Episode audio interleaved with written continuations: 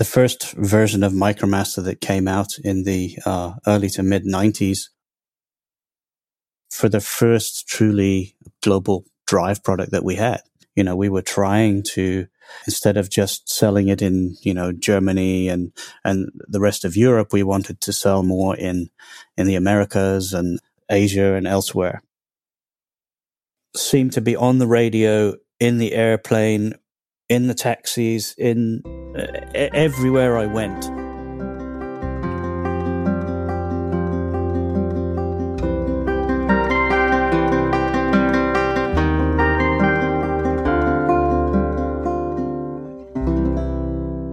Hello and welcome to the Micromaster Museum podcast, a podcast that celebrates a frequency converter sold more than 5 million times globally. I will be talking to people whose lives have been shaped by the Micromaster and who have contributed to the success of this landmark converter. My name is Susanna, and I'm collecting artifacts for a virtual Micromaster museum. Our first exhibition hall is going to be filled with stories and music, an audio space for customers, students, Siemens employees, and story lovers where they can explore the world of Micromaster. Let's go back in history first and see what the world was like when the Micromaster was first released. The product was launched in the late 1990s and early 2000. Around this time, Volkswagen launched the new Beetle, one of its first retro design products. Looking into gaming, children and adults spent time on their Game Boy and Nintendo DS playing games involving Pokemons or Super Mario. In terms of sports, Michael Schumacher joined the Ferrari team and won five Formula One champion titles in a row. Now that we have explored the past a little, we will hear from Alex, who looks back on what it was like launching a new product more than 20 years ago. Alex is a colleague from Siemens in the US who worked in Congleton and Erlangen. He gained first hand experience on the manufacturing process of Micromaster and took the product on its global journey. The Micromaster eventually becoming one of the most successful frequency converters worldwide. Listen to Alex pointing out what was special about the Micromaster product launch.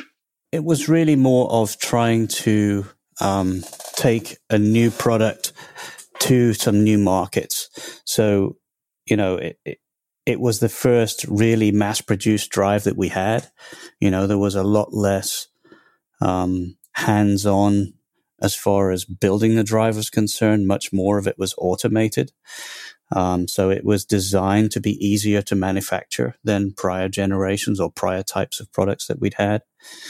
Um, and as a result of that, you know, it, it, was uh, almost a step change in terms of uh, reliability as well. That the less people that touched the components whilst it was being built, the better the uh, longevity or reliability of the product um, was going to be.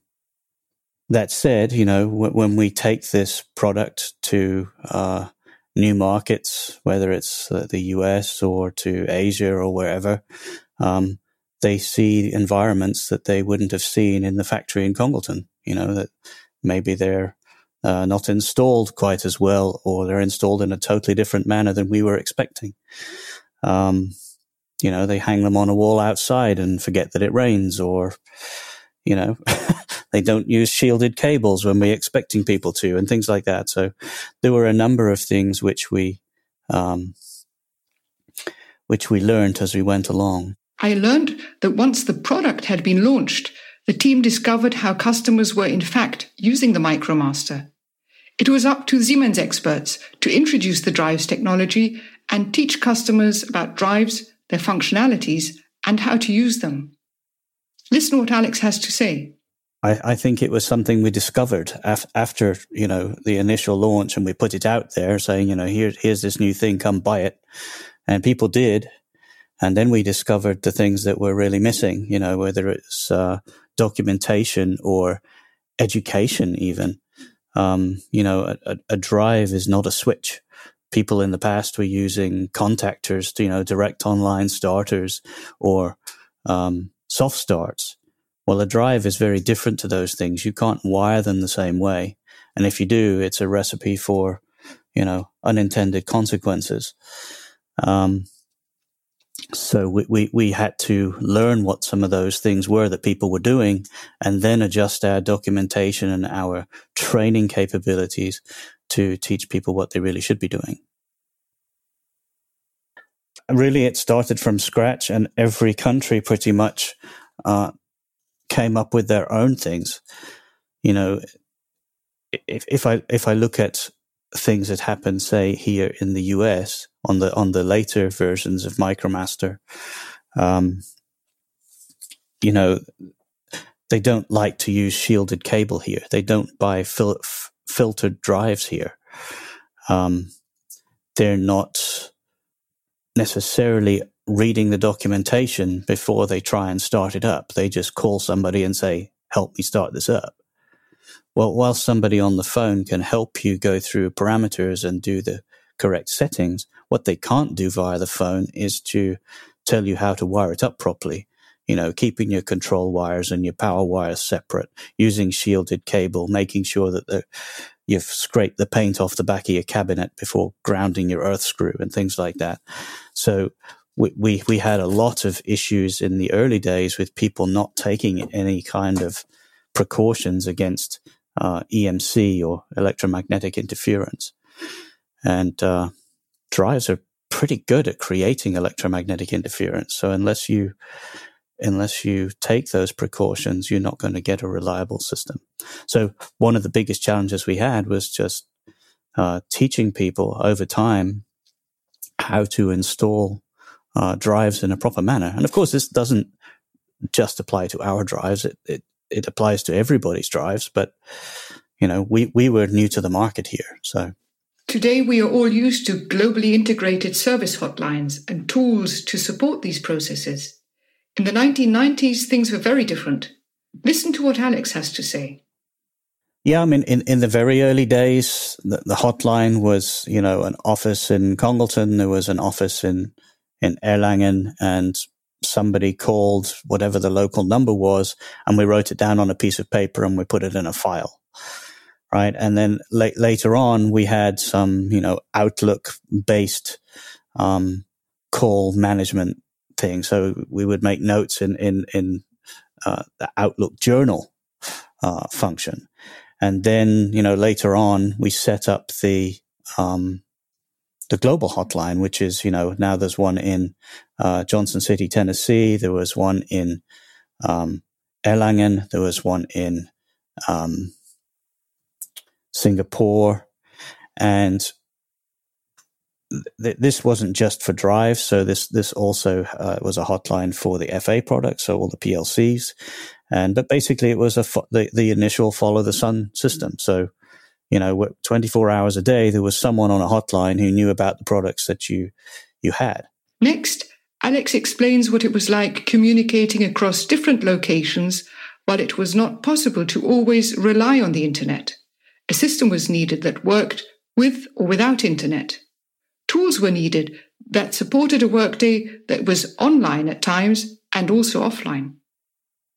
Right. I mean, we, we, we didn't have the technology. Re- reliable internet in the mid 90s was nobody knew what you were talking about. I mean, we just didn't have those kind of things. So, um, you know, the, the, very first thing we used for uh, spreading information from the factory to the hotlines was uh, Lotus Notes, um, and and that that allowed us to uh, have different information available for different people. So the people who worked on the hotline could uh, create or submit uh, FAQs, as could the factory, and we could make them available to all the hotlines around around the globe. Um, we also had some different repair centers. There was a repair center in Erlangen. There was another one in China. There was one in India. There was one in, in the US. And we could make circuit diagrams available for um, those repair centers. So they knew, you know, where the components go and how they connect to- together. And we had all the part numbers for all the different uh, items, the spare parts that we made available for them to buy, you know, whether it's IGBTs or capacitors or whatever. Um, and we we could make some things visible to some people and some things visible to other people. And the the key issue there was. Um, back in those days, the internet was much less reliable than it is today. So we had to have a system that would work whether you had internet or not.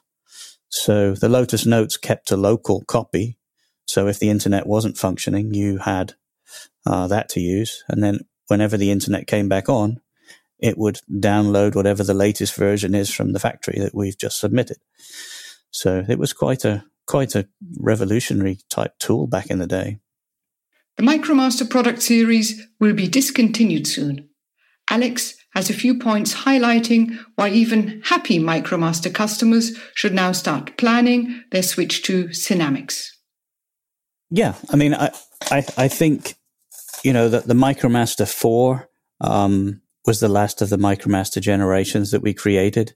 And it had, you know, a, a simple VF drive version. It had a drive for uh, pumps and fans, a MicroMaster 430, and it had the MicroMaster 440, which was our sort of top of the line, uh, including vector control and closed loop and Profibus and th- and all, all those things. And at the time it was released, you know, this was this was a market leading product in terms of uh, flexibility. We had free blocks in it, you know, timers and counters and AND gates, OR gates and things that we could build up simple logic in the drive. And that, that was really cool when we first released it. And then over time, of course, competitors come up with new products and we come up with new products. And, you know, we released the Sinamics G120 back in 2006. The first, first variants of that came out. So, you know, five, four or five years after the last Micromaster was when we first released G120. Um, and we also released the G110 back in uh, 2005. And those two drive families really continued in parallel for uh, the next 10 or so years before we uh, started to wind down a little bit on the Micromaster. And the main reason for that is that they didn't fully overlap. So, you know, the Micromaster was still able to do some things that the, the G120 couldn't. So over time, now, obviously the Sinamics can do everything the Micromaster can do, and it's it does it better. You know, because it's it's got new technology in it. We've got safety integrated in it. We've got Profinet in, integrated in it. We've got Ethernet IP for uh, anybody who's got like a Rockwell PLC system. Um, so we've got new features in in the drive that you know were unimaginable all those years ago. And most factories are switching to Ethernet based communications. It's all about getting data out of the systems, being able to um, act upon that data. And an Ethernet based communication system is much better at doing that than, than what we had in the past. Great summary. And a call for action and retrofit for anyone running their application on a MicroMaster. I would like to thank Alex for this interview and his insights into the early years of the MicroMaster. Today, we very much admire startups for their willingness to explore new things and how they manage the unknown. I believe the colleagues involved in the MicroMaster product launch had a very similar mindset. And as mentioned in the introduction, the virtual museum will include music that is part of the MicroMaster story. I asked Alex which song he personally associates with the Micromaster, and he would like us to add as an artifact to the Micromaster Museum. It's it's kind kind of weird.